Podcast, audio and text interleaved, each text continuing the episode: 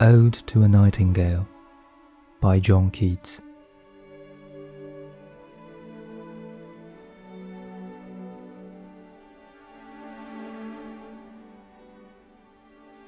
My heart aches, and a drowsy numbness pains my sense, as though of hemlock I had drunk, who emptied some dull opiate to the drains one minute past and Lethe wards had sunk.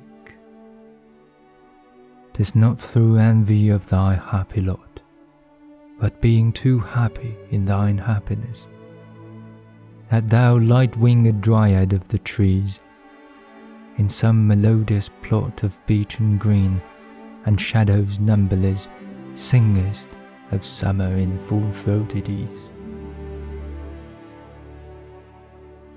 Oh, for a draught of vintage that hath been cooled a long age in the deep delved earth, tasting of flora and the country green, dance and Provençal song and sunburnt mirth. Oh, for a beaker full of the warm south, full of the true, the blushful hippocrene, with beaded bubbles winking at the brim and purple stained mouth, that I might drink and leave the world unseen, and with thee fade away into the forest dim. Fade far away, dissolve, and quite forget what thou among the leaves hast never known.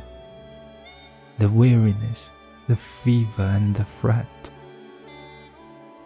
here where men sit and hear each other groan, where palsy shakes a few sad last grey hairs, where youth grows pale and spectre thin and dies, where but to think is to be full of sorrow and leaden-eyed despairs, where beauty cannot keep her lustrous eyes, or new love pine at them beyond tomorrow.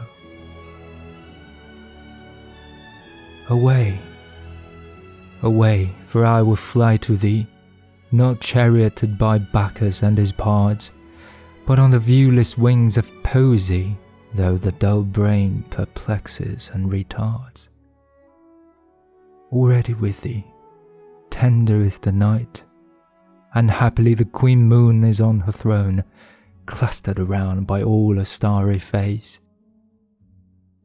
But here there is no light, save what from heaven is with the breezes blown through virtuous glooms and winding mossy ways.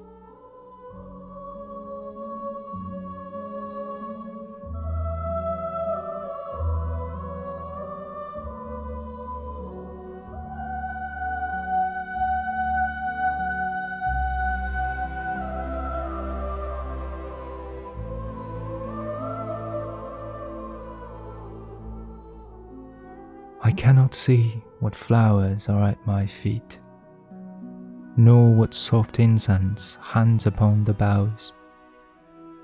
But in embalmed darkness, guess each sweet wherewith the seasonable month endows the grass, the thicket, and the fruit tree wild. White hawthorn and the pastoral eglantine, fast fading violets covered up in leaves and mid-May's eldest child, the coming musk rose, full of dewy wine, the murmurous haunt of flies on summer eves.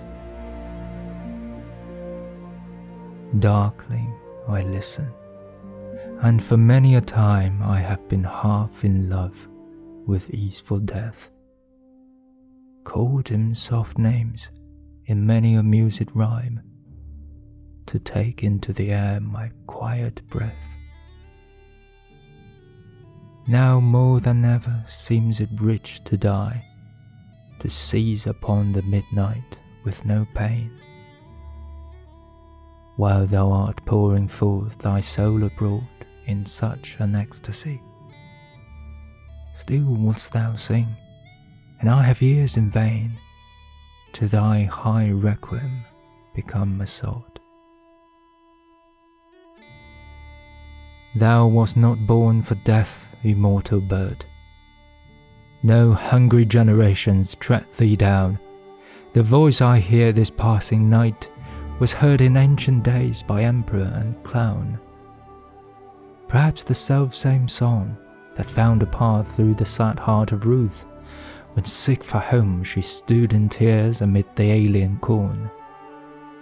The same that oft times hath charmed magic casements, opening on the foam of perilous seas in fairy lands forlorn. Forlorn. The very word is like a bell to toll me back from thee to my soul's self. Adieu. The fancy cannot cheat so well as she is famed to do, deceiving elf. Adieu. Adieu. Thy plaintive anthem fades past the near meadows, over the still stream, up the hillside, and now 'tis buried deep in the next valley glades. Was it a vision or a waking dream? Fled is that music. Do I wake or sleep?